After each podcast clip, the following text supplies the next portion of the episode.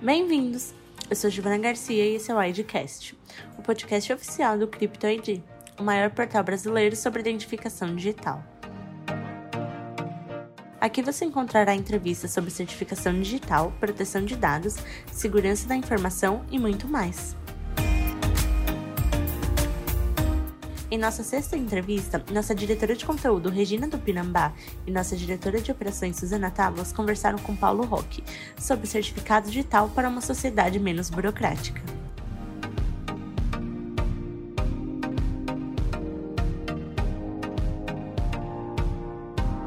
Bom, agora então estamos aqui com o Paulo e com a Suzana, eu fiz a abertura sem os dois, e eu vou complementar, então, alguma coisa, algumas é, informações sobre o Paulo.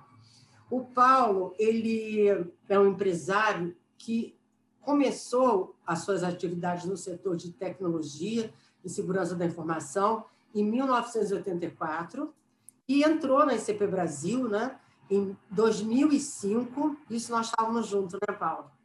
Ah, exatamente. Entrei trabalhando com a SetSign, exatamente. É isso mesmo. É. É. 2000 eu estava lá ainda. É. Hoje o Paulo ele é presidente da ABS também, que é a Associação Brasileira das Empresas de Softwares, e como uh, fundador e presidente da AR Digifortes, ele tem também dois super sócios, que é a Andréa Caran e o Jefferson Souza, que a gente de vez em quando também se reúne nos sete fóruns da vida, etc. Bom, Paulo, a nossa primeira pergunta para você vai ser o seguinte: o que, que é ser uma R?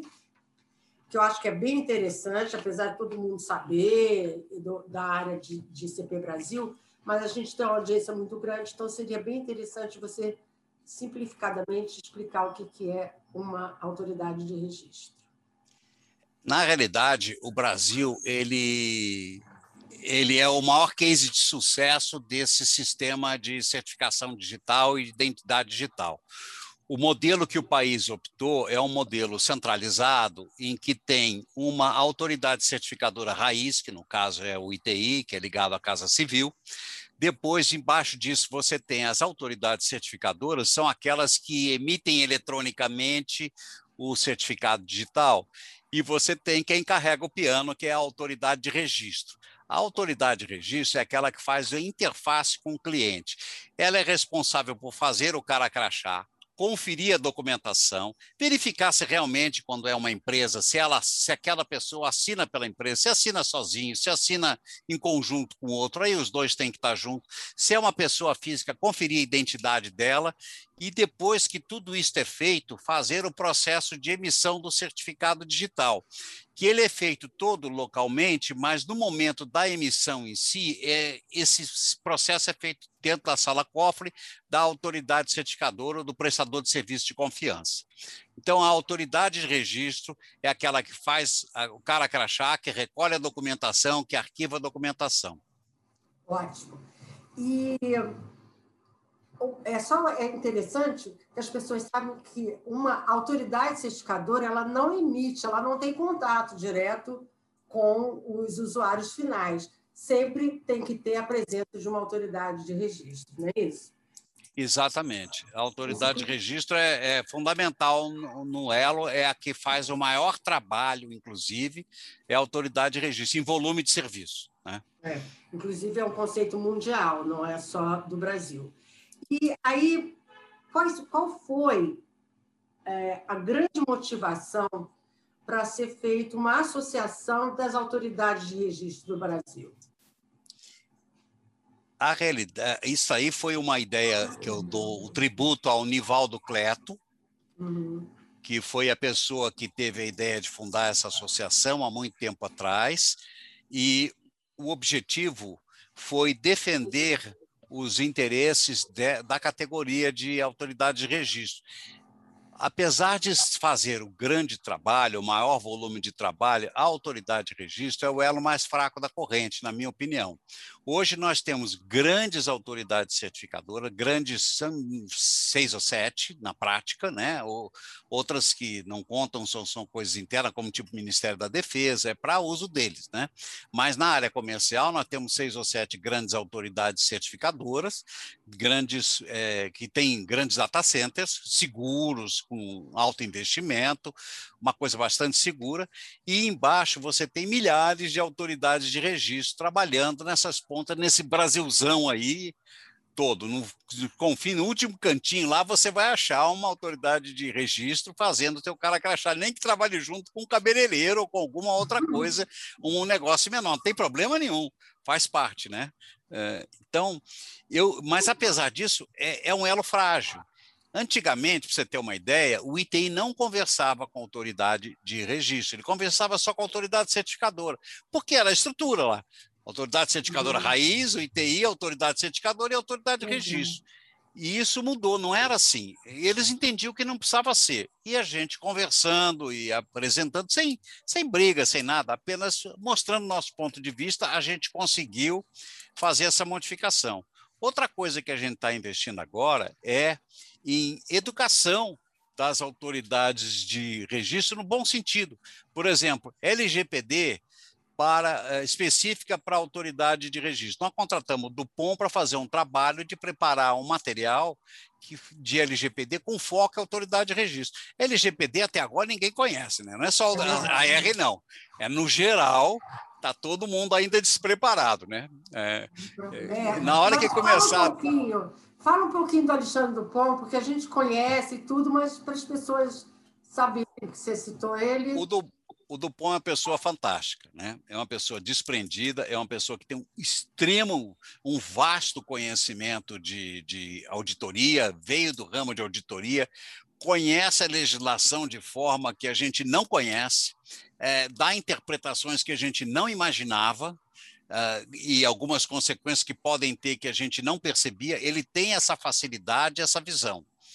Então, o Dupont ele é um auditor por excelência e, e sabe trabalhar as normas, sabe interpretar as normas e está trabalhando com a gente, né? não só com a gente, ele faz serviço com a gente, como faz pressa para dezenas de outras pessoas ou empresas, etc. E, e sobre isso vocês vão é, trabalhar, quer dizer, é, fazer um documento? O que, que, que, que significa esse trabalho com o Dupont? O trabalho com o Dupont vai ser de preparar uma documentação e tem que dar treinamento. Não hum. adianta você só entregar a documentação. Isso eu aprendi uhum. nas diversas palestras que eu assisti na Associação Brasileira das Empresas de Software, na ABS. Né? O treinamento tem que existir e tem que existir evidência de que você treinou as pessoas. Porque senão amanhã, quando vier um problema qualquer para a empresa, ela não tem como se defender porque a pessoa que deixou vazar de propósito ou sem querer, ela vai falar: eu tinha documento, mas ninguém me falou, eu não li, não sabia. Aí você tem que treinar e tem que fazer evidência. Esse mundo da certificação digital, que é tudo baseado em evidência, é, uhum. na LGPD também é assim. Né? Nós já temos uma vantagem de já estar habituados com esse processo de evidência, evidência, evidência. Para tudo tem que ter evidência. Se não tem evidência, não existiu o fato. Né? Como diz o juiz, se não está nos autos, o, assunto, o fato não existe. Isso aí. Agora vamos voltar um pouquinho, porque você estava falando. É, você estava do... falando da atuação é, da ARB, da ARB, não, das autoridades de registro, do relacionamento com o ITI. Como é que aconteceu é, esse relacionamento, esse início de participação no comitê gestor? Vocês são muito atuantes hoje no comitê gestor, vocês que é o comitê que, a, que decide as, as regras, é, legislação para a infraestrutura de chaves públicas do Brasil. É, qual, como é que começou isso? Como é que é a, o relacionamento de vocês lá? E quais foram as principais conquistas que vocês consideram, que a ARB considera assim, que foram, não, isso foi muito importante porque nós estávamos no comitê gestor? Olha, nós, nós estamos no comitê gestor há sete anos. Foi é, conversas, indo lá e se apresentando e mostrando a quem a gente veio, a quem a gente representava, a importância das autoridades de registro, no tempo do Renato Martini. Né? E aí, é, ele propôs que a gente participasse porque a gente pediu, né? Obviamente nós pedimos para participar e ele aceitou e levou para o resto do governo. Mas como o ITI tem uma voz muito forte no comitê gestor, a gente foi aceito porque o ITI, no fundo, não os aceitou. Né? O, que, uh, o que é importante lá? Nesses sete anos, a gente tem feito Sempre a gente analisa os processos, as leis, agora tem a R, é, a R eletrônica, a gente está fazendo contribuições, a gente participa dos grupos de trabalho. Eu não diria que tem assim uma influência matadora que a gente fez alguma coisa.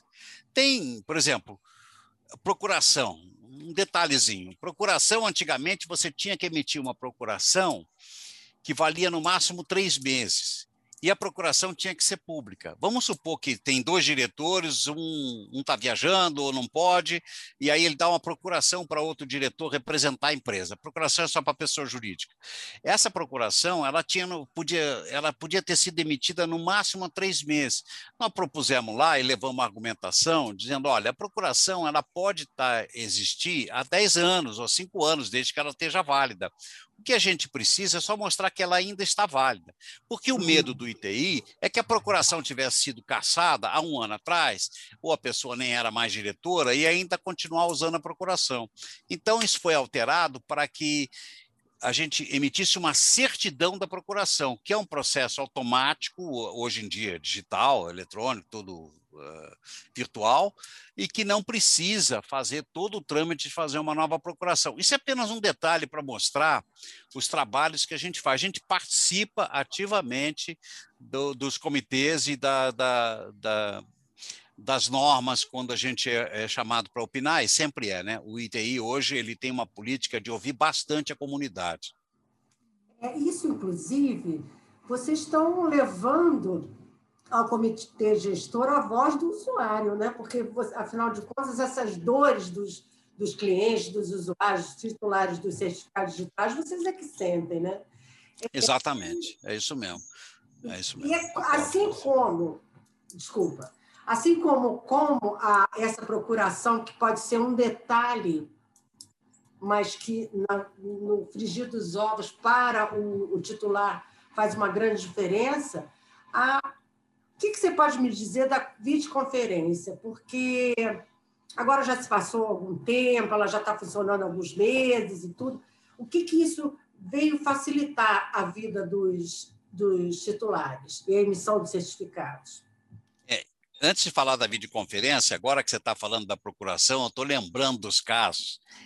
É, o cliente ficava exasperado quando ele chegava no escritório. Ele tinha uma procuração de amplos poderes porém ela não serve, ela tem que ser específica para emissão de certificado digital e tinha que valer três meses. Você imagina a confusão e a revolta que isso dava no, no posto de atendimento.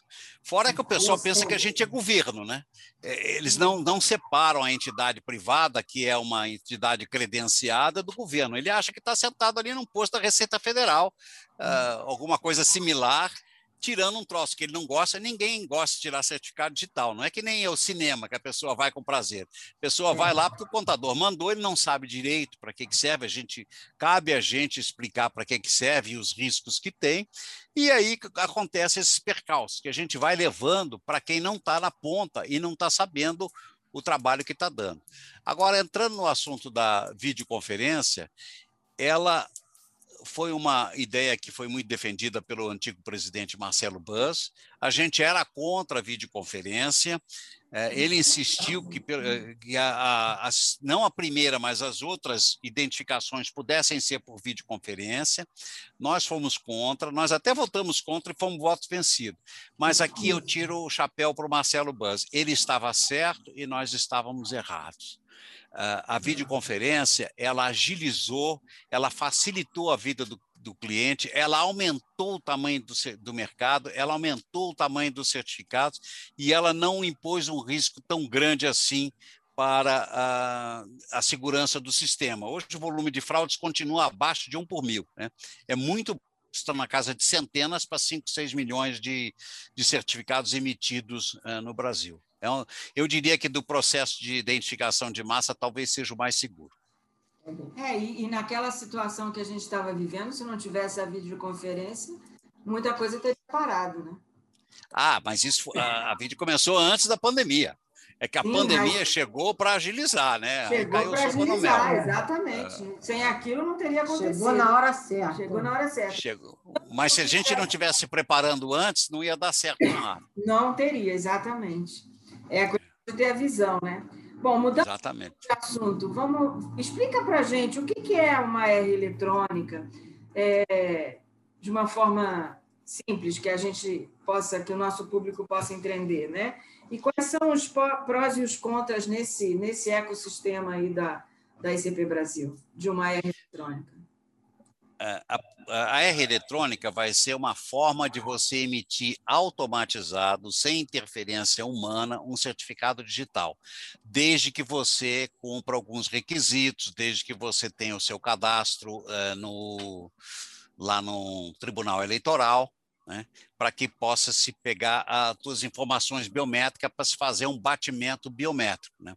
Então, a R eletrônica ela vem para facilitar ainda mais o usuário emitir. Ele vai poder emitir 24 horas por dia. Ele entra num site que ele escolhe, vai lá, clica aqui, clica ali, submete os documentos, faz o cara crachar digital e, se passar, o certificado dele é emitido. Ele recebe um link e vai colocar. Se ele tiver o cartãozinho, ele coloca na máquina, grava no cartãozinho.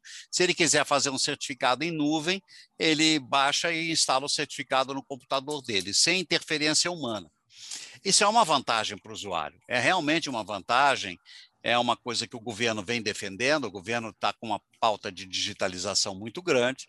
E o que eu vejo de, de risco apenas é o, o risco de concentrar mais ainda o, o, os data centers, né? porque o data center ele pode simplesmente ter o AR dele e colocar a emissão eletrônica e não, não, não parcerizar isso com o canal das, das autoridades de registro. Esse é o risco que eu vejo.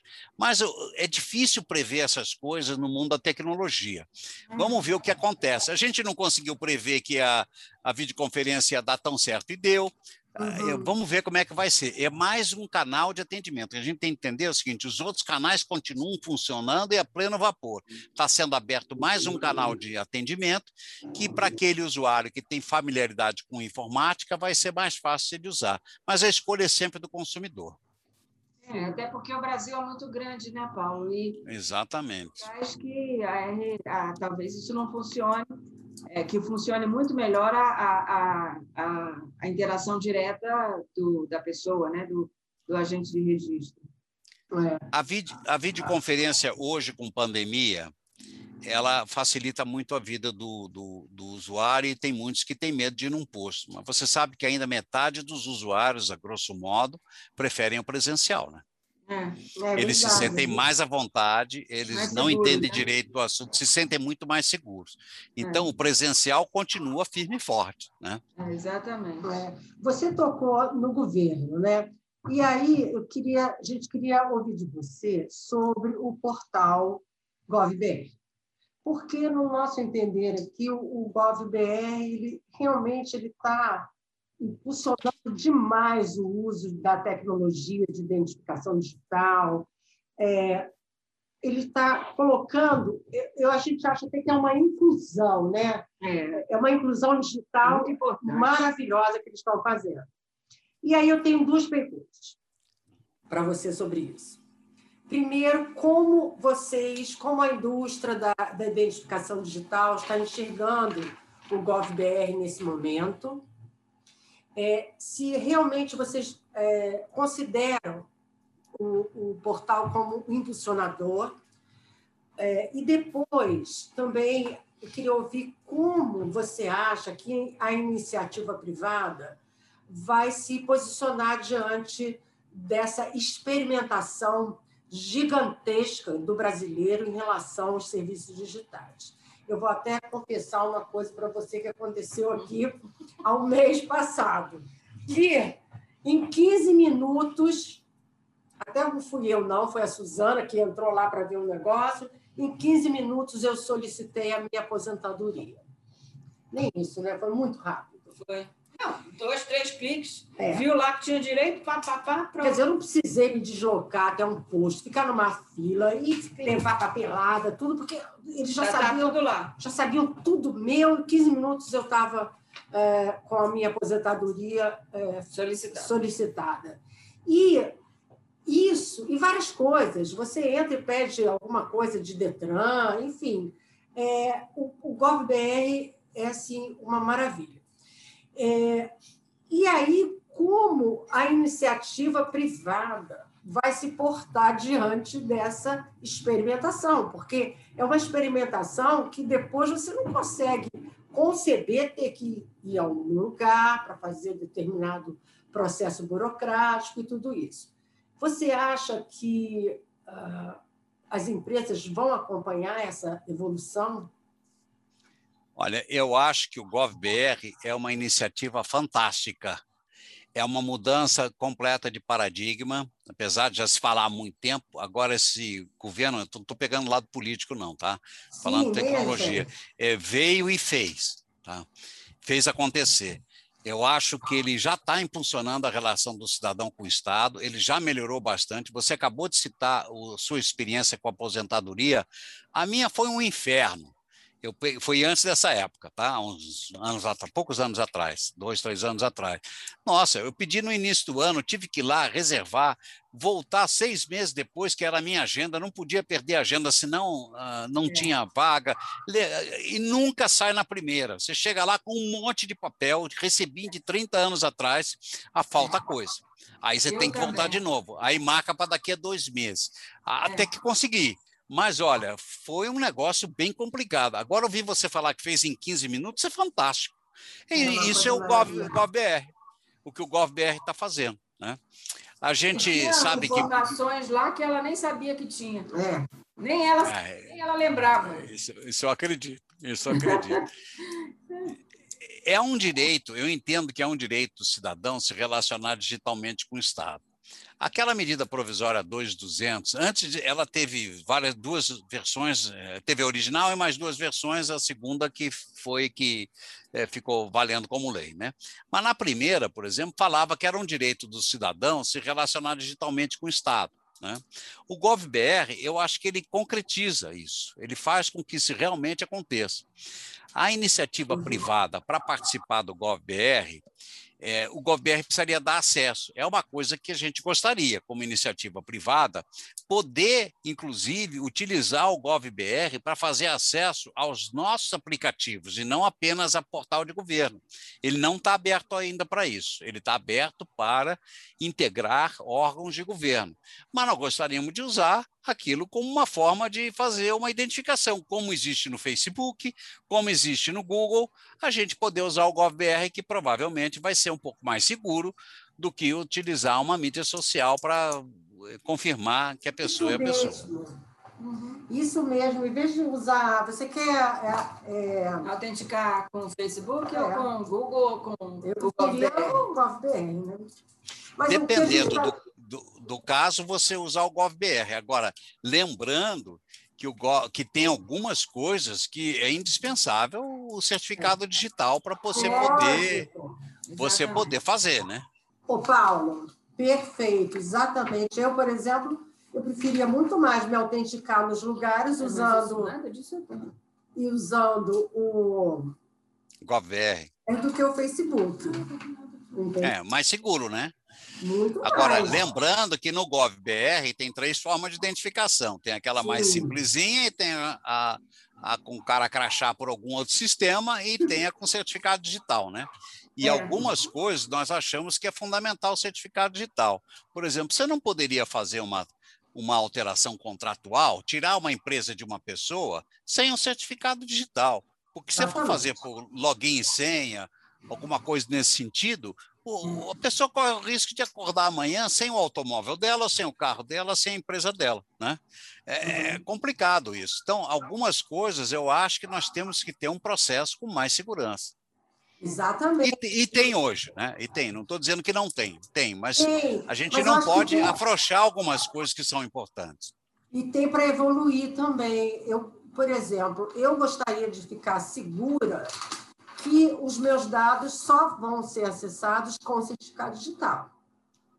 Meu, meu dado da Receita Federal, seja lá o que for. Ou seja, eu tenho no, no portal é, GovBR é, a senha, eu tenho o login pelos meus bancos e tenho pelo certificado digital. Mas, por exemplo, eu gostaria, eu como usuária, eu gostaria de determinar que na Receita Federal só pode entrar com o certificado digital. Eu não quero usar o login no banco. Entendeu? Você vê, hoje tem uma fragilidade nesse sistema, porque você faz o cadastro mais seguro com o certificado digital, mas depois você vai entrar já com esses direitos que você adquiriu com login e senha. Aí uma pessoa com login e senha pode eventualmente acessar o seu INSS lá e ver quanto você tem para receber. É, exatamente. É complicado isso. É, então, mas, isso é, olha, isso tudo é, é ajuste de percurso. Né? Isso é ajuste de percurso. Uma inovação desse tamanho Exatamente. vai ter suas fragilidades que a gente tem que acertar. A gente brasileiro, não, não nosso grupo de empresas, mas o, mas o país tem que ir ajustando. Faz parte, faz parte do jogo.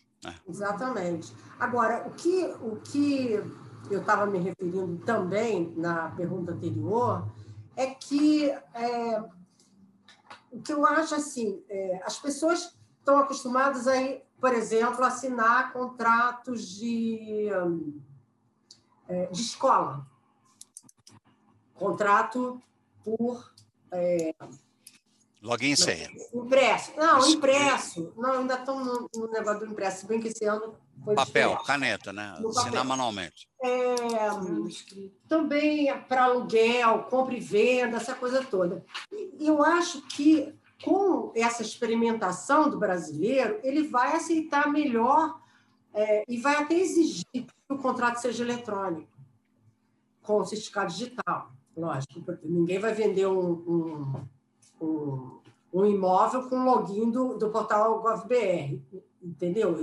Isso também eu acho que não vai acontecer. Mas é isso, como você falou, isso é ajuste que vai se acomodando. Por isso eu acho que é um grande impulsionador, na nossa opinião, a Suzana também, a gente conversa é. muito.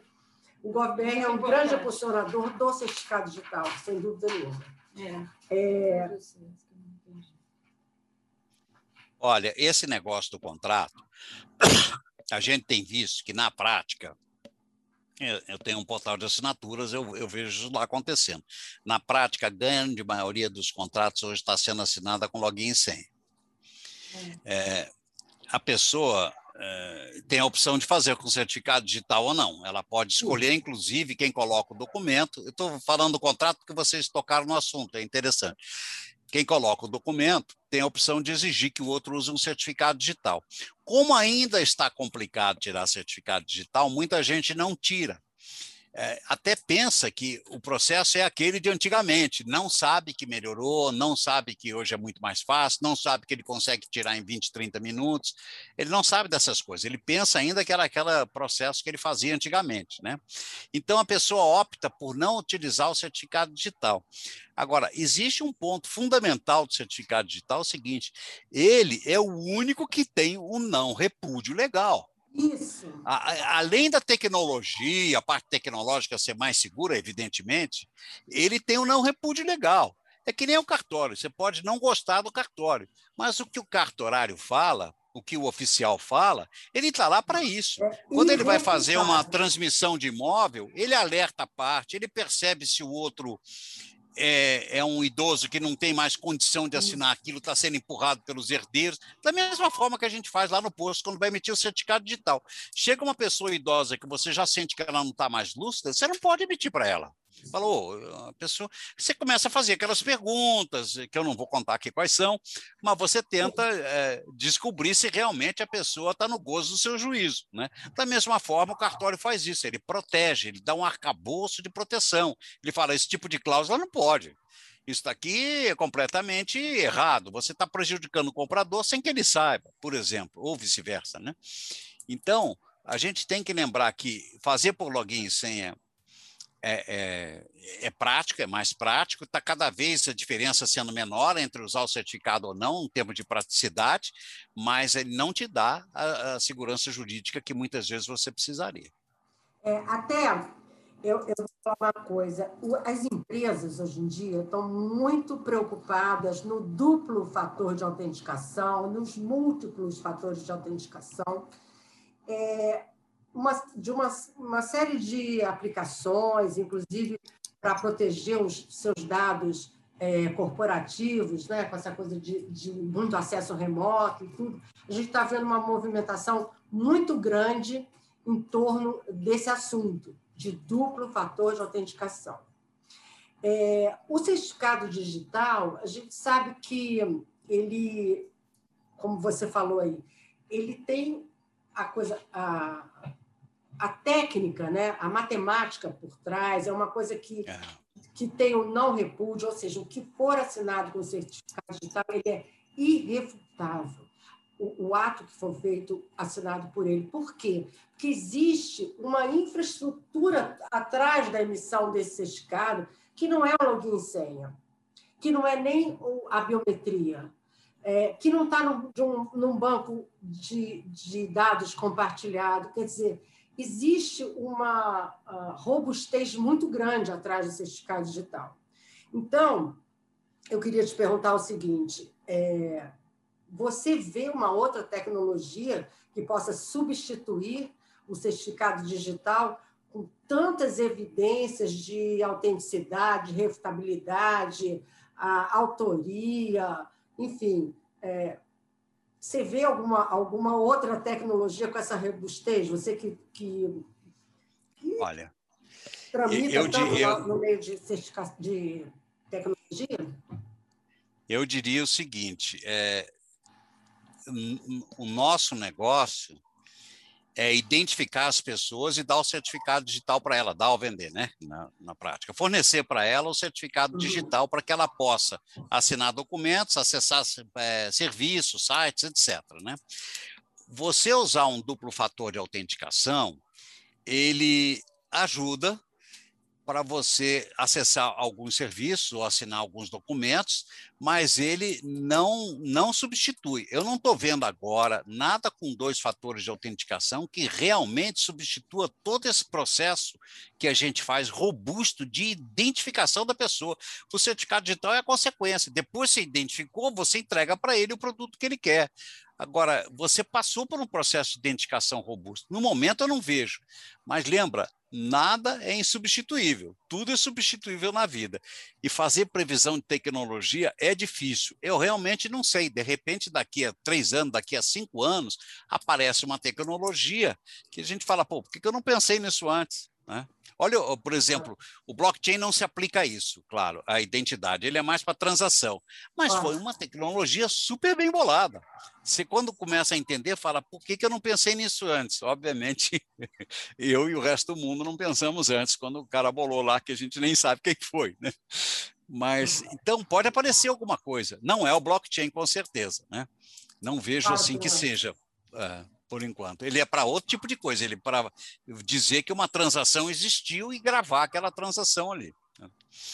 Ele não identifica, ele autentica. Não, ele autentica, exatamente. Ele autentica alguma coisa. Ó, isso aqui foi feito. Esse documento existe. Agora, está dizendo que foi o Pedro que assinou. Agora, se o Pedro é o Pedro mesmo, aí você vai ver isso pelo certificado digital.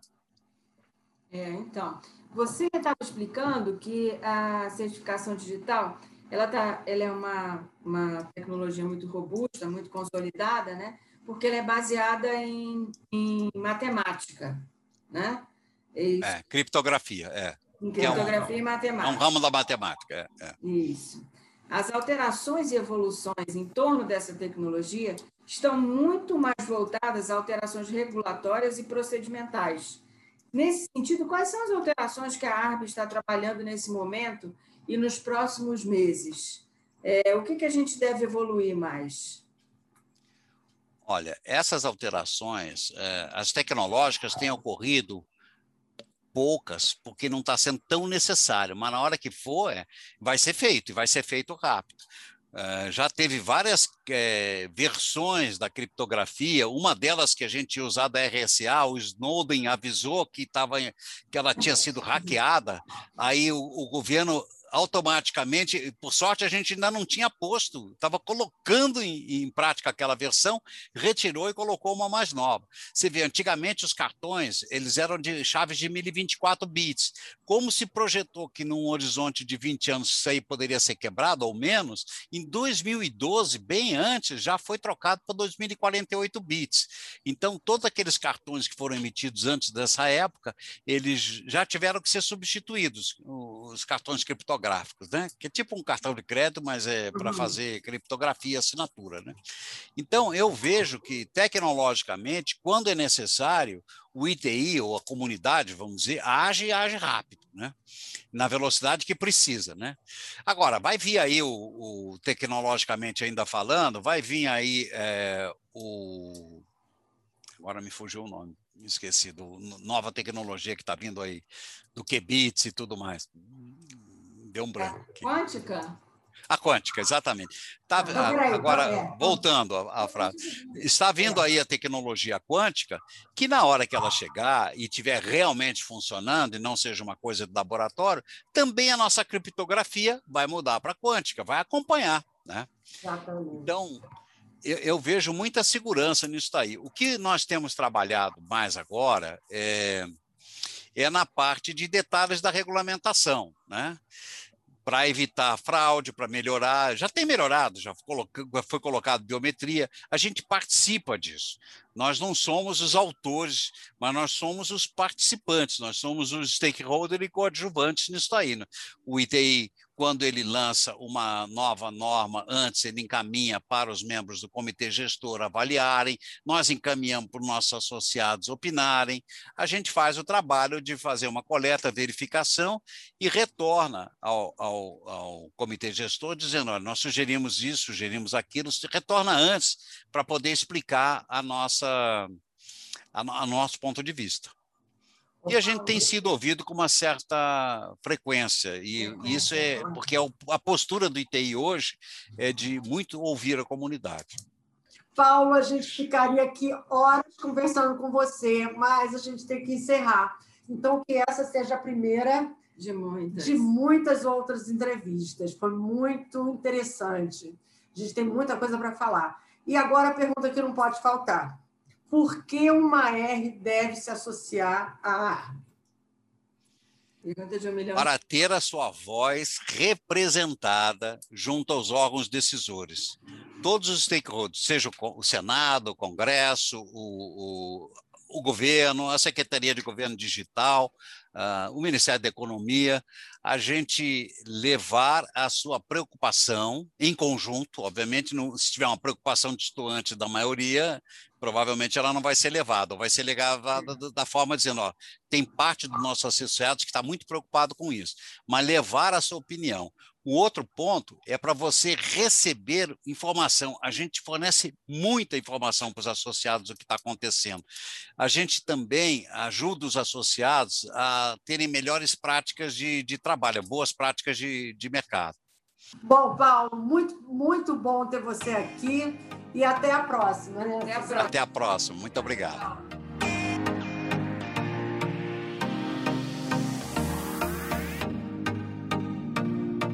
Esse foi o sexto episódio do IDCast. Você pode ver essa e outras entrevistas em nosso canal do YouTube. Até a próxima!